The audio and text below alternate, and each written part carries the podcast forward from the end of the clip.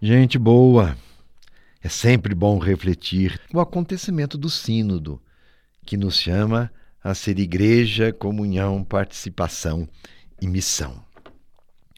E como já refletimos em outros momentos, a proposta do Papa Francisco, quando convocou este Sínodo, é para que todo o povo de Deus caminhe junto, como igreja, em sintonia com os seus pastores, em unidade e comunhão, nos diversos carismas e ministérios.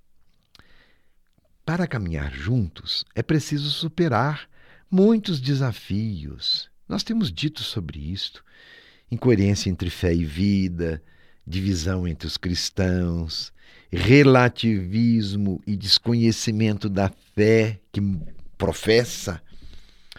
O nosso tema de hoje, um olhar teológico sobre o Sínodo. Vamos refletir sobre a realidade da nossa comunidade eclesial e buscar respostas que fundamentem o nosso agir como igreja e o querer de Deus para a caminhada do seu povo. Tudo isto não brota simplesmente da intenção do Papa. Quer vir para a igreja toda como uma inspiração do Espírito Santo de Deus. Jesus se apresenta a nós como o caminho, a verdade e a vida, não é mesmo? E nessa perspectiva, os cristãos são chamados de os discípulos do caminho. No princípio da igreja, no primeiro milênio, caminhar juntos era o modo habitual de proceder dos cristãos. No dizer de Santo Agostinho, existia um acordo na fé entre todos os batizados. O povo se sabia reunido pela unidade do Pai, do Filho e do Espírito Santo. É aqui que está arraigada a prática sinodal em todos os níveis da vida da igreja, local, regional e a igreja presente no mundo inteiro. É este o modo de viver e de evangelizar da Igreja de Cristo. A prática sinodal da Igreja está ancorada na riqueza da sua tradição, como, por exemplo, o Concílio Vaticano II, que é tradição da Igreja. Os concílios e os sínodos são dois distintos tipos de reuniões da liderança da igreja, mas que fazem parte da sua tradição.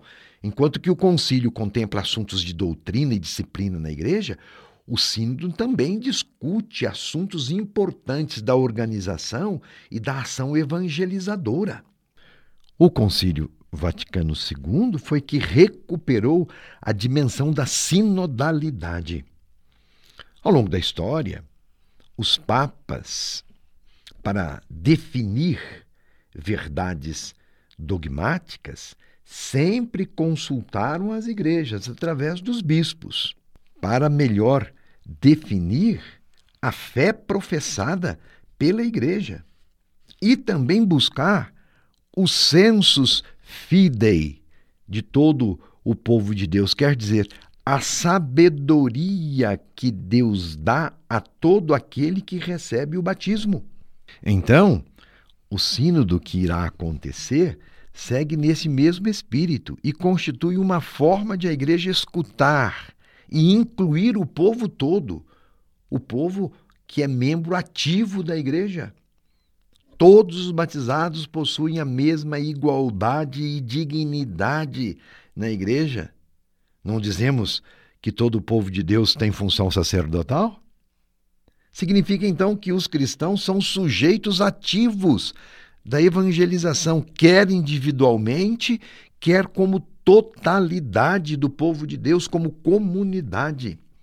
São diversos os ministérios e carismas, mas todos os batizados têm a sabedoria de Deus e são corresponsáveis e são a Igreja de Cristo.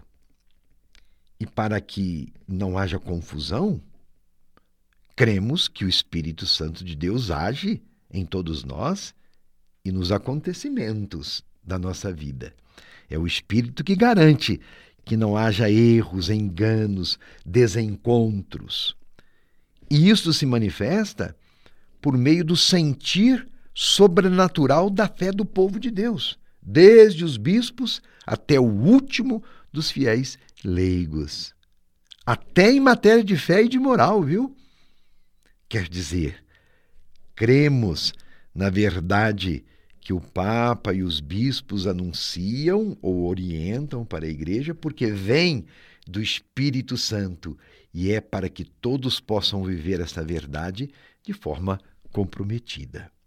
O Espírito faz com que esta verdade seja apreendida, compreendida, vivida, assumida. E estas palavras, verdades, que são para todos os cristãos, vão sendo transmitidas de diversas formas. Na oração, na contemplação, no estudo, na meditação, inteligência pela forma como se experimentam as coisas espirituais, pregações, celebrações, catequese, sempre a partir da palavra de Deus.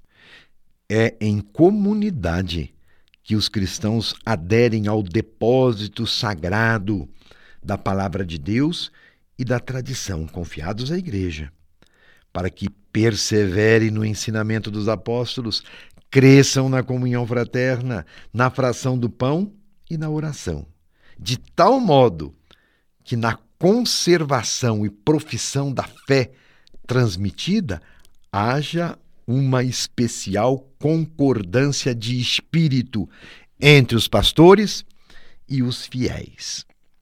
Então, como você vive a sua fé? Tem encontrado momento para refletir, rezar e estudar? Olha, religião também se aprende, viu? O Sínodo quer provocar estas atitudes em você, de abertura, de diálogo, de escuta. Como digo sempre, religião também se aprende. Vale para todos os cristãos, não só para os ministros ordenados, viu? Mas diz respeito a todo o povo de Deus. Meu abraço e minha bênção.